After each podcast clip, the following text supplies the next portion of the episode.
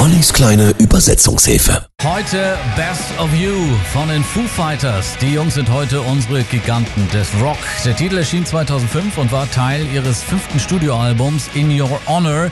2006 wurde der Song für einen Grammy in der Kategorie Bester Rock Song nominiert. Wurdest du geboren, um Widerstand zu leisten oder um dich ausnutzen zu lassen? Is someone getting the best of you? Hält dich jemand zum Narren? So die umgangssprachliche Übersetzung im Amerikanischen.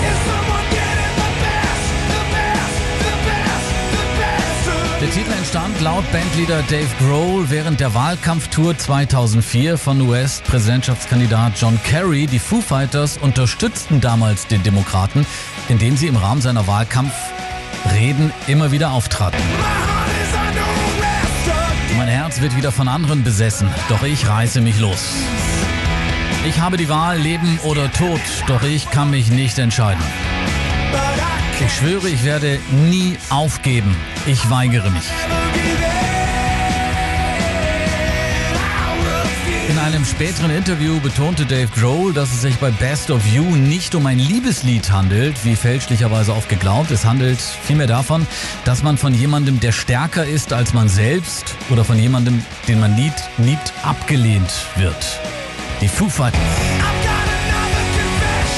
Ich habe noch etwas zu gestehen, mein Freund. Ich bin kein Narr. Ich habe nur keine Lust mehr, immer wieder neu zu beginnen, irgendwo anders. Die kleine Übersetzungshilfe Best of You, die Foo Fighters im neuen Morgen.